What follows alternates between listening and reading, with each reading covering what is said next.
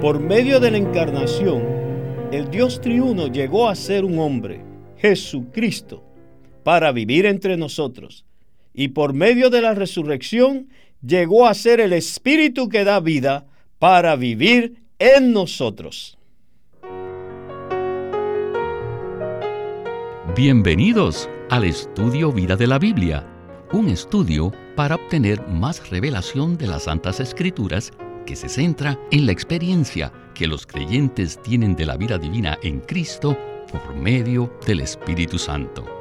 Si desean, pueden escuchar gratuitamente todos los programas radiales del Estudio Vida en nuestra página de internet radiolsm.com. Hoy continuamos profundizando en este estudio Vida de Romanos tan maravilloso. Y nos acompaña el hermano Guido Olivares para comentar sobre el tema profundo y significativo del Evangelio de Romanos. Bienvenido, hermano Guido. Gracias por haber sido tan amables de invitarme de nuevo al programa. El libro de Romanos es un evangelio. De hecho, así lo llamó Pablo en el primer versículo. ¿Podría entonces usted decirnos qué quiere él decir con esto? Y si en realidad es un evangelio, ¿cuál es la diferencia entre este y los primeros cuatro evangelios? El versículo 1 dice, el evangelio de Dios. El versículo 9 dice, el evangelio de su Hijo. Y en el versículo 15, Pablo dice que estaba listo para anunciar el evangelio. También Pablo dice, no me avergüenzo del evangelio, porque es poder de Dios para salvación a todo aquel que cree.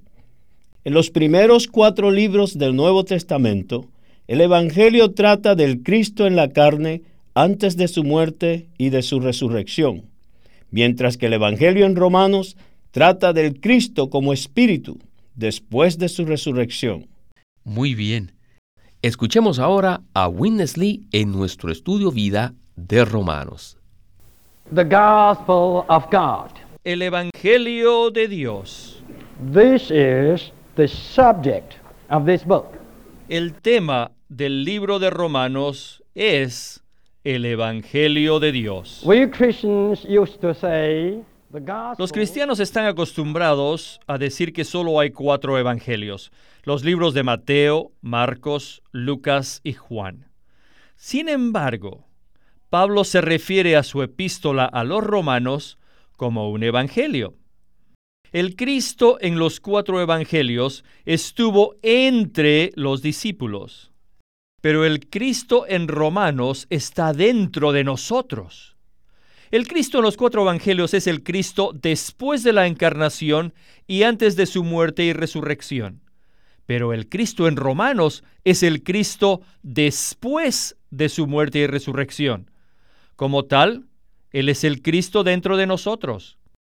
Si solamente tenemos al Cristo de los primeros cuatro libros del Nuevo Testamento, nuestro Evangelio uh, no es muy completo, es demasiado objetivo. Necesitamos este quinto Evangelio, el libro de Romanos, para que revele el aspecto subjetivo de Cristo. Nuestro Cristo hoy no es simplemente el Cristo en la carne después de la encarnación y antes de la resurrección, el Cristo que estuvo entre sus discípulos. No, nuestro Cristo hoy es el Espíritu de vida que está dentro de nosotros. Él es una persona subjetiva. Además de esto, este Evangelio de Dios concierne a una persona, Cristo. Por supuesto, el perdón, la salvación, etc., están incluidos en el Evangelio, pero estas cosas no son el punto central. El Evangelio de Dios se centra en la persona del Hijo de Dios, quien es Jesucristo nuestro Señor. Esta persona tan maravillosa tiene principalmente dos naturalezas, la naturaleza divina y la naturaleza humana. Tiene la divinidad y tiene la humanidad. Primeramente, Cristo pasó por el proceso de la encarnación y por este proceso Él llegó a ser carne. Luego pasó por el proceso de la muerte y la resurrección. Por medio de este segundo paso de su proceso, Él llegó a ser Hijo de Dios por la resurrección. En su primer paso, Él llegó a ser carne, y mediante la encarnación, metió Dios a la humanidad. En su segundo paso, que es la muerte y la resurrección, Dios introdujo al hombre en la divinidad. Antes de su encarnación, Cristo como una persona divina ya era hijo de Dios. Pero esa parte de Jesús con la carne, la naturaleza humana, nacida de María, no era hijo de Dios. Esa era su parte humana. Pero ahora, después de su resurrección, Cristo ha santificado y elevado su parte humana. Por su resurrección Él fue designado Hijo de Dios con esta naturaleza humana. Esta parte fue santificada, elevada y designada por medio de la resurrección. Para entender esto tenemos que considerar algo más. Un ejemplo. Consideremos el ejemplo de una pequeña semilla de clavel.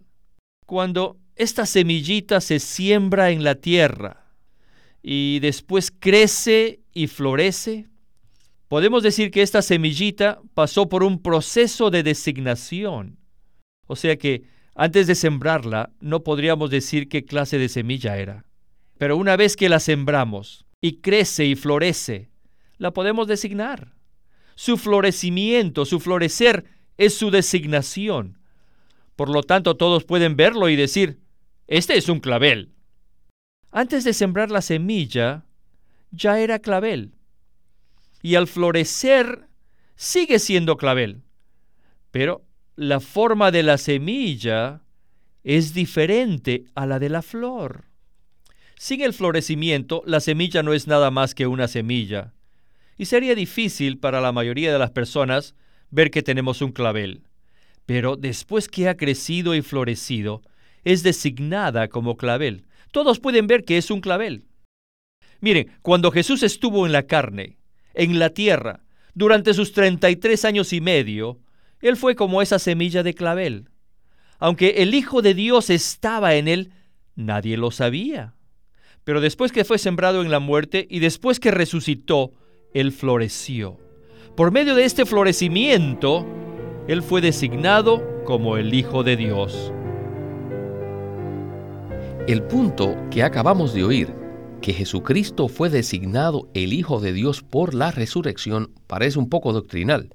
Sin embargo, el ejemplo práctico que Winnesley presenta, la semilla de clavel y su florecimiento, nos hace entender este proceso más fácilmente. ¿Qué tal entonces, Guido, si usted nos habla un poco más acerca de este ejemplo tan precioso? Witness toma la palabra designado de los versículos 3 y 4 del capítulo 1. Estos versículos dicen, acerca de su hijo, que era del linaje de David, según la carne, que fue designado hijo de Dios con poder, según el Espíritu de Santidad, por la resurrección de entre los muertos. Cristo fue designado hijo de Dios por la resurrección. El hermano Lee explica el proceso de designación usando como ejemplo una pequeña semilla de clavel. Si solamente la miramos antes que sea sembrada en tierra, sería difícil determinar qué clase de semilla es. Sin embargo, una vez que se siembra en la tierra, crece y finalmente florece.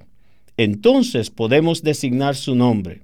Este florecimiento es la designación del clavel, o sea, la flor demuestra que es un clavel.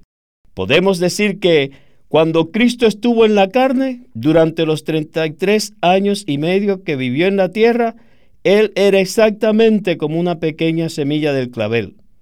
Aunque Él era el Hijo de Dios, nadie podía reconocerlo tan fácilmente. Pocos se daban cuenta que Él era el Hijo de Dios. Pero al morir y luego resucitar, Él floreció.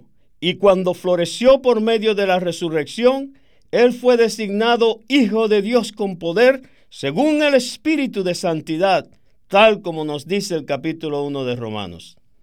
Él no se despojó de su humanidad, por el contrario, la transformó, la elevó, la santificó. Por tanto, ahora Jesucristo no solo es el Hijo de Dios en su divinidad, sino también en su humanidad. Mediante la resurrección, su naturaleza humana fue elevada, santificada, transformada. Por tanto, Él en su humanidad fue designado Hijo de Dios. Aleluya, hay un hombre en la gloria. Sí, aleluya, hay un hombre en la gloria. Continuamos nuestro estudio vida de Romanos.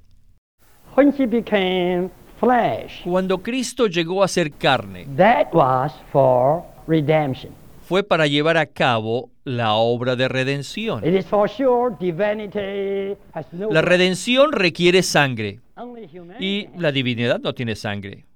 Solo su humanidad tenía la sangre. No obstante, la redención demanda sangre, porque sin derramamiento de sangre no hay perdón de pecados. Así dice en Hebreos 9:22.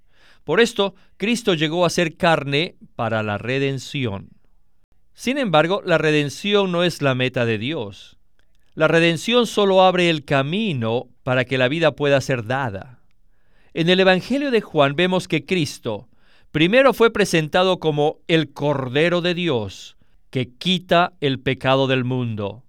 Esto fue para la redención. Después de esto, Juan lo presenta como la paloma para dar vida. Primeramente, Cristo efectuó la redención por nosotros y después vino a ser nuestra vida.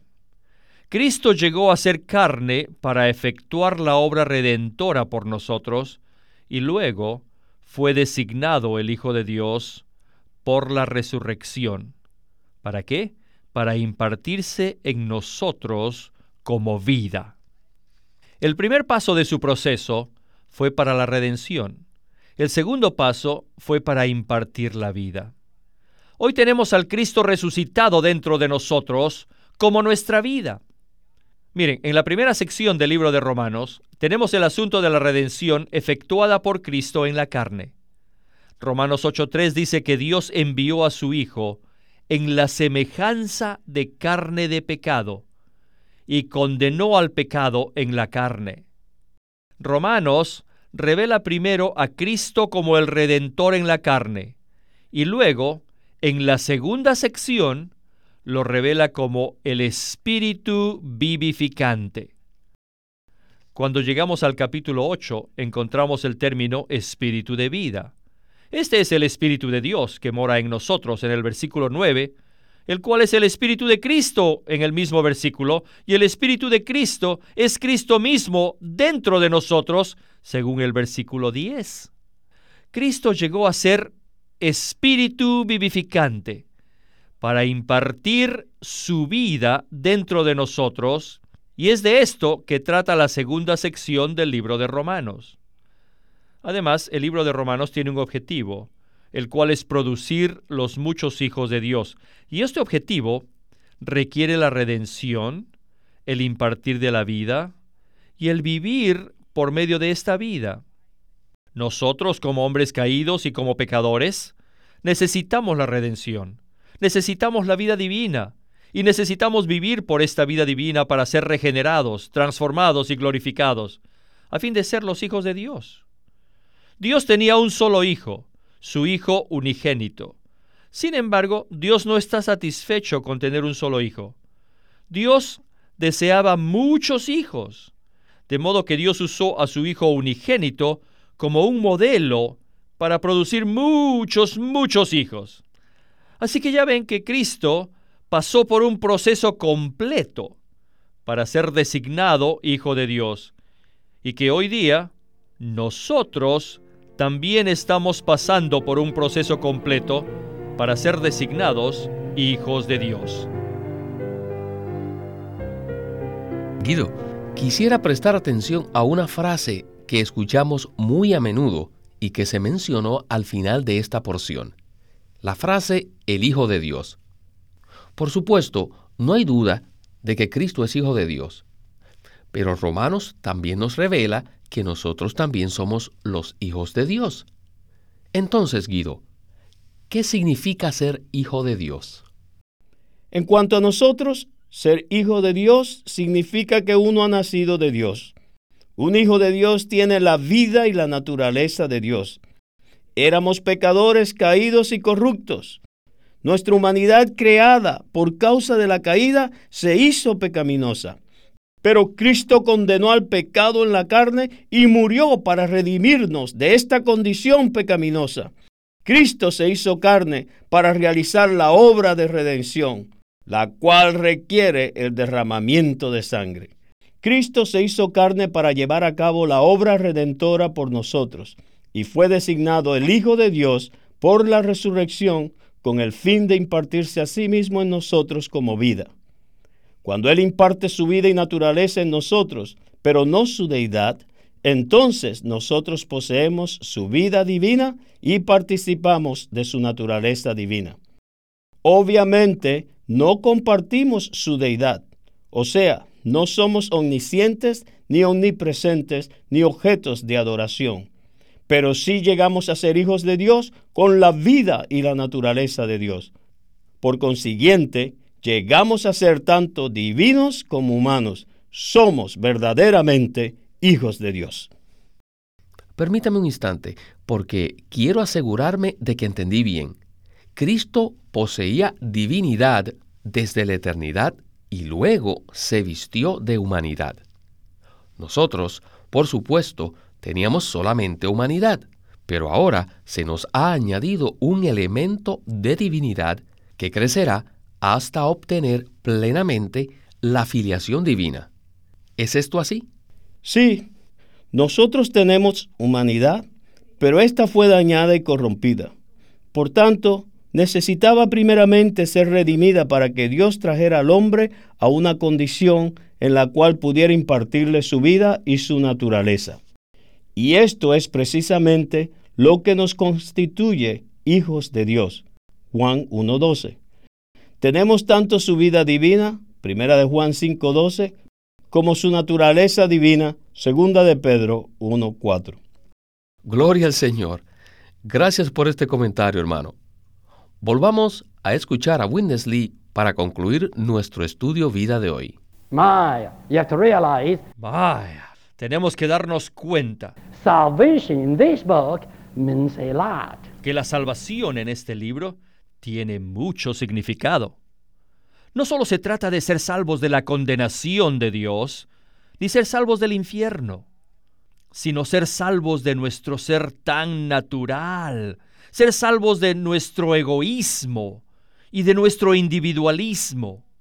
Esta salvación nos salva hasta lo máximo capacitándonos para ser santificados, transformados, conformados, glorificados y edificados con otros en un solo cuerpo. Este Evangelio es el poder de Dios hasta alcanzar una salvación tan completa, tan llena y consumada a todos los que creen. Nosotros somos los que creemos es el poder de Dios para todo aquel que cree. Alabado sea el Señor. Nosotros somos aquellos que hemos creído. Este Evangelio es muy poderoso porque en él se revela la justicia de Dios. Miren, conforme a Juan 3:16, nosotros somos salvos por el amor de Dios. Nos dice que Dios amó al mundo de tal manera que dio a su Hijo unigénito para que todo el que cree sea salvo. Después, Efesios 2.8 nos dice que la salvación de Dios es por su gracia. Pero aquí, Pablo no dice que la salvación es por el amor o la gracia de Dios, sino por su justicia. Ustedes saben que ni el amor ni la gracia se relacionan con la ley. Ninguna ley obliga a la gente a amar, ni tampoco las obligan a dar gracia a otros. En cierto sentido, Dios no está obligado a amarnos ni a mostrarnos su gracia. Pero les digo, la justicia, ajá, está muy relacionada a la ley, ya que Cristo ha cumplido todos los justos requisitos de la ley, Dios ahora se ve obligado a salvarnos. Si usted dice ahora, Señor Jesús, tú eres mi Salvador, y después podría dirigirse a Dios y decirle, Dios, tú tienes que perdonarme. Si te gusta hacerlo o no, tienes que perdonarme. Eres justo si me perdonas, pero si no me perdonas, eres injusto. Podemos orar de esta manera porque Cristo ha cumplido todos los requisitos justos de la ley. Por lo tanto, ahora Dios está obligado a salvarnos. Él no tiene otra opción. No se puede escapar. Así que tiene que perdonarnos y tiene que salvarnos debido a que Él es justo. En primera de Juan 1.9 dice que si confesamos nuestros pecados, Dios es justo para perdonar nuestros pecados, porque Cristo murió por nosotros y su sangre fue derramada por nosotros. Por lo tanto, Dios tiene que limpiarnos. Él es justo.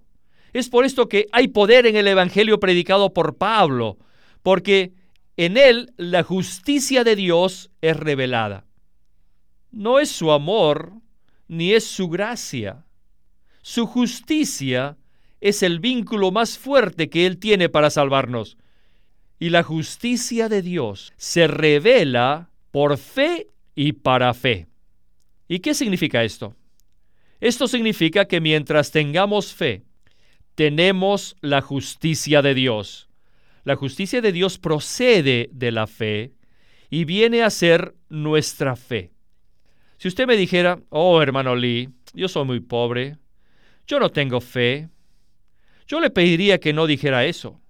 Mientras usted invoque el nombre del Señor, Él es rico para usted. Cuando usted invoca de esta manera, oh Señor Jesús, les digo, Él es su fe. Cuando usted invoca, oh Señor Jesús, usted tiene la fe. Bueno hermano, los cristianos hablan mucho acerca de ser salvos por la gracia o el amor de Dios. Pero explíquenos cómo es que Dios no está comprometido para salvarnos ni por el amor ni por su gracia, sino por su justicia. Me alegra que me haya hecho esta pregunta porque en ningún momento estamos menospreciando ni el amor ni la gracia de Dios. Sin embargo, tampoco queremos ignorar el hecho de que Dios es justo. Por medio de Juan 3:16 podemos ver que el amor de Dios es la fuente y el motivo de su salvación, mientras que Efesios 2:5 y 8 nos muestran que la gracia de Dios es el medio de esta salvación. Y Romanos 1:16 nos dice que la justicia de Dios es el poder de su salvación. ¿Por qué dice que el poder de la salvación de Dios es la justicia de Dios? Cuando tocamos el asunto de la justicia, tocamos un asunto legal. Dios no está obligado legalmente ni a darnos su amor, ni a concedernos su gracia. Pero a diferencia de esto, la justicia está estrechamente ligada a la ley. Ya que Cristo cumplió todos los requisitos justos de la ley, Dios se ve obligado a salvarnos. Tanto el amor como la gracia pueden fluctuar, pero la justicia es inflexible. Incluso la Biblia nos dice que la justicia es el cimiento, o sea, el fundamento del trono de Dios y la base sobre la cual su reino es edificado. Salmo 89, 14 dice, Justicia y juicio son el cimiento de tu trono. Por tanto, puesto que Cristo cumplió todos los justos requisitos de Dios al morir en la cruz y así nos redimió, Dios ahora está obligado a salvar a todos los que creen en Cristo. Si usted cree en Cristo, puede decirle a Dios, debido a tu justicia, Dios, tienes que salvarme. Cristo ya pagó todas mis deudas en la cruz y cumplió con todos tus requisitos en cuanto a tu gloria, justicia y santidad. Ya que hemos creído en Cristo, Dios está obligado por su justicia a perdonarnos y darnos su vida eterna. Gloria a Dios. Aleluya. Guido, debo decir que verdaderamente disfruto mucho este punto. Recuerdo que antes de ser creyente, solo pensar en la justicia de Dios me aterraba. Pero después que recibí a Cristo y acepté el hecho de que Él pagó todas mis deudas, ahora la justicia está de mi lado. Jesucristo, el justo, es mi abogado. Ciertamente, el Evangelio de Cristo es el poder de Dios para salvación a todo aquel que cree. Gracias por sus comentarios, hermano Guido. Aleluya, hermano. Gracias por haberme invitado.